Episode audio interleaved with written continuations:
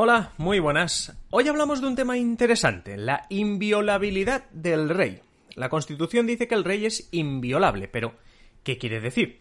Y sobre todo, ¿cómo afecta al rey emérito desde que dejó de ser rey?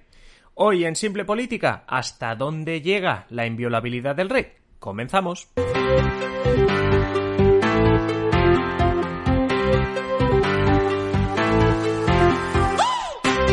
Os habla Adrián Caballero y esto es Simple Política, el podcast que trata de simplificar y traducir todos esos conceptos, estrategias y temas que están presentes cada día en los medios y que nos gustaría entender mejor. Hoy vamos a tratar de analizar el concepto de inviolable. Hablamos del rey emérito, pero sobre todo del artículo 56 de la Constitución, que dice que la persona del rey es inviolable. Os aviso de que esto es bastante confuso, ni los catedráticos de Derecho Constitucional se ponen de acuerdo, pero vamos a verlo. Pero antes dejadme que os agradezca, como siempre, todo vuestro apoyo, vuestras suscripciones y sobre todo muchísimas gracias a los nuevos mecenas, sí, a todos los que ya habéis hecho vuestra aportación, a los que os habéis hecho fans o incondicionales en patreon.com barra simple política. ¿No sabes lo que es ser fan de simple política o incondicional de simple política? Pues lo dicho, patreon.com barra simple política. Nada, vamos al lío, vamos a ver cómo es esto de la inviolabilidad. Lo que vamos a hacer es irnos a la Constitución. Tras eso, iremos a buscar la opinión de magistrados y catedráticos de Derecho Constitucional, que son los que saben y que nos ayudarán todavía mejor a entender. Porque hay dos preguntas en las que no hay una respuesta clara y que nos vamos a centrar hoy. La primera, ¿hasta dónde llega esa inviolabilidad del rey? ¿Puede hacer todo lo que le dé la gana? Es decir, ¿dónde está el límite, si es que lo hay, de la inviolabilidad? ¿Vale? Y la segunda cuestión. En el caso del rey emérito y la investigación que está sufriendo ahora y tal, ¿le protege esa inviolabilidad o la inviolabilidad inviolabilidad, perdón, esto, esto va a ser un problema este episodio, ¿eh? Bueno, la cuestión, ¿la inviolabilidad le sirve al rey Juan Carlos el emérito o solo sirve para Felipe VI, el rey que está ahora mismo con la corona, por decirlo así? Fijaos que parecen dos respuestas que con la Constitución o con un abogado, un especialista, podríamos resolver rápido, pero nada más lejos de la realidad. Mira, vamos primero a lo más sencillo, que es ir a la Constitución, porque eso no cambia. Entonces vamos al artículo 56.3, que es el artículo que nos interesa, el 56.3. Por si acaso os he dejado la Constitución en un enlace en la descripción, por si tenéis curiosidad, pero bueno, artículo 56.3 dice la persona del rey es inviolable y no está sujeta a responsabilidad.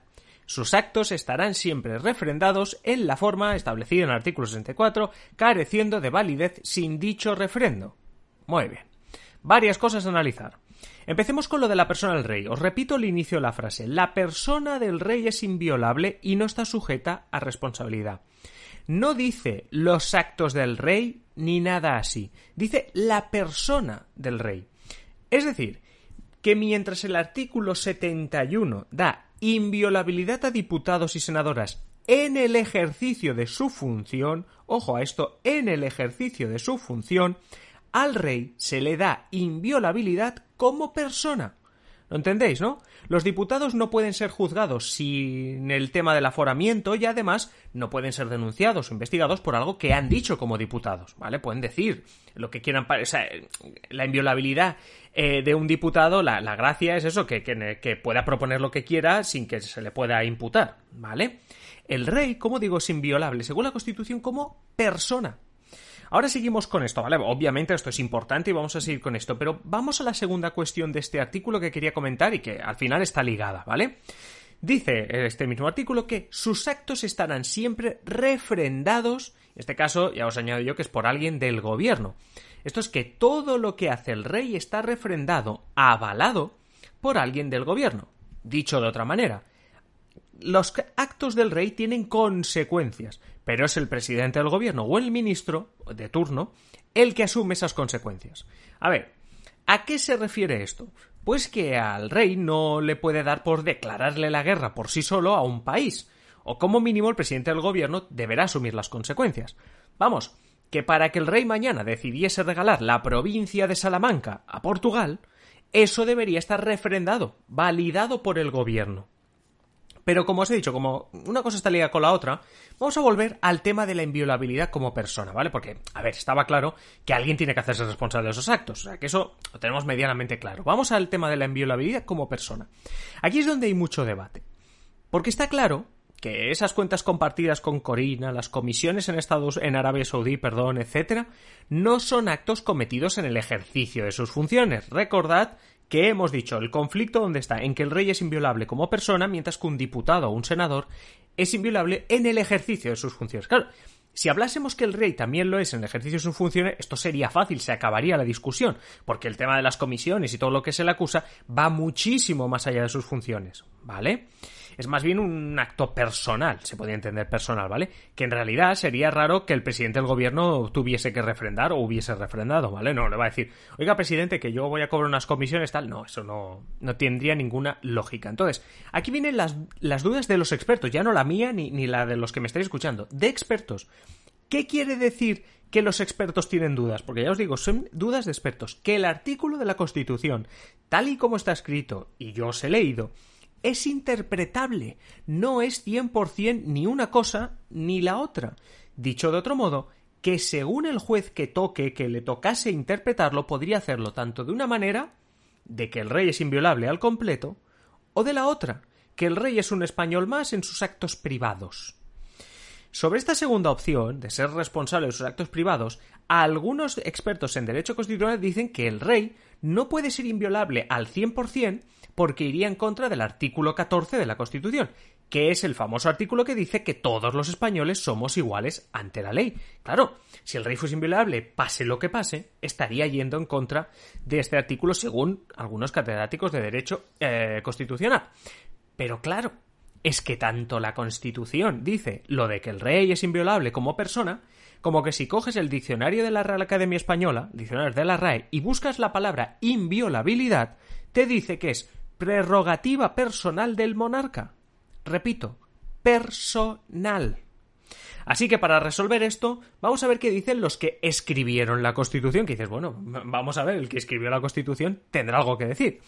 En una entrevista a inicios de, este verano en el español, con el escándalo del, del rey ya en todos los medios, uno de los llamados padres de la Constitución, Miguel Herrero de Miñón, aseguraba que esa inviolabilidad del rey cubre todos los actos del ya rey emérito Juan Carlos de Borbón, tanto mientras era rey como después, públicos y privados. Vamos, que realmente, según Herrero de Miñón, la inviolabilidad es total.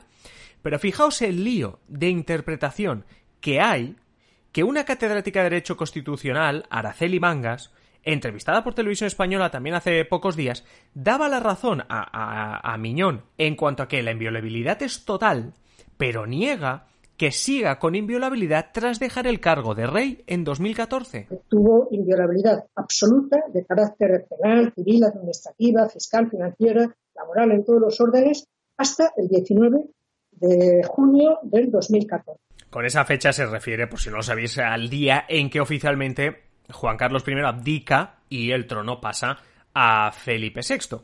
Aquí ya tenemos un conflicto de que no se está entendiendo bien, y estamos hablando de expertos, ¿eh? Uno ha escrito la Constitución y la otra es una experta en Derecho Constitucional. No se entiende bien hasta qué punto el rey emérito no tendría responsabilidad por sus actos. Pero hay más. ¿Qué pasa si el delito del cual se acusa al rey empezó cuando era rey, pero continúa cuando abdicó? Contesta Xavier Arbós, también catedrático de Derecho Constitucional hubiera podido estarse cometiendo después de su, abdicación, pero hubiera empezado a cometerse antes de su abdicación, entonces tendríamos un problema jurídico serio para determinar hasta qué punto le alcanza la inviolabilidad. Fijaos que hemos escuchado a dos catedráticos de universidad especializados en Derecho Constitucional y no sacamos nada en claro. Y es que es lo que comentaba al principio que no está nada claro y que es interpretable, por lo que si se da el caso, eh, será un juez o el Tribunal Constitucional el que tenga que decidir sobre este tema.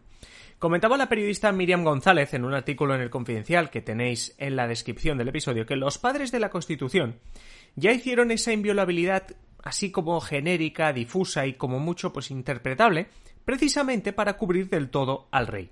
¿Y por qué? Os estaréis preguntando. Bueno, pues argumenta la periodista que en el contexto de la transición, lo que se buscaba era la estabilidad tanto de la institución como del país entero. Vamos, que se priorizó la estabilidad del país a la posibilidad de que el rey cobrase comisiones o le diese por atropellar a alguien con el coche. Se, pensó que, que hombre, que las posibilidades de que eso pasase, pues mejor ponemos por encima la estabilidad del país. Compara la periodista el sistema de Estados Unidos con ese impeachment que permite que el poder legislativo echa al jefe del Estado y lo compara con la Constitución española, que hace, pues, entre comillas, todo lo contrario y de nuevo se remite a ese priorizar la estabilidad ante todo. Y hablando del jefe del Estado, ahí seguimos con el debate porque el tema está ahí. El rey es el jefe del Estado, cuando es rey, es el jefe del Estado, pero el problema es que la Constitución le da inviolabilidad en general. Escuchamos brevemente a Ignacio González Vega, que es magistrado. Se habla con carácter general de la inviolabilidad. No distingue entre actos oficiales y actos privados. Viene a confirmar lo que decíamos, pero me sirve un poco para poder resumir. Y yo creo que podemos resumir la cuestión tal como está ahora en tres puntos. Y a ver si con eso eh, os aclaro un poquito más la situación de cuando habíais empezado a escuchar el episodio. Punto número uno. El rey, quien sea rey en ese momento, es inviolable al 100%. Es el presidente del gobierno o un ministro el que responderá por sus actos. Eso ya lo tenemos de la Constitución. Vale. Segundo punto. No está claro el tema de la inviolabilidad cuando el rey es emérito cuando sin morirte dejas el cargo. Y tercero, menos claro aún, ¿qué pasa cuando el delito del que se te acusa lo empiezas a cometer cuando eres rey y lo sigues cometiendo cuando dejas de ser rey o pasas a ser rey emérito? Y así están las cosas con estos tres puntos que intento resumir, pero como veis, lo que más importa de este episodio es que es interpretable, que incluso se parece que la interpretación la dejaron expresamente para, para adecuarlo a la situación, al contexto que surgiese, no pensando que pasaría esto con, con el rey, y que ni los propios expertos se ponen de acuerdo.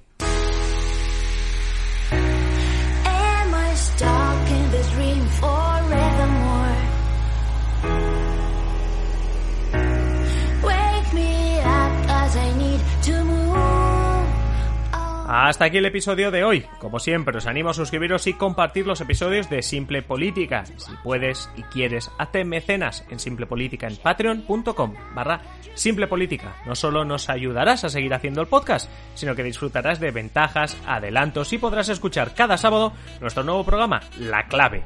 Nada más, te espero en el siguiente episodio. Un saludo y que pases un feliz día.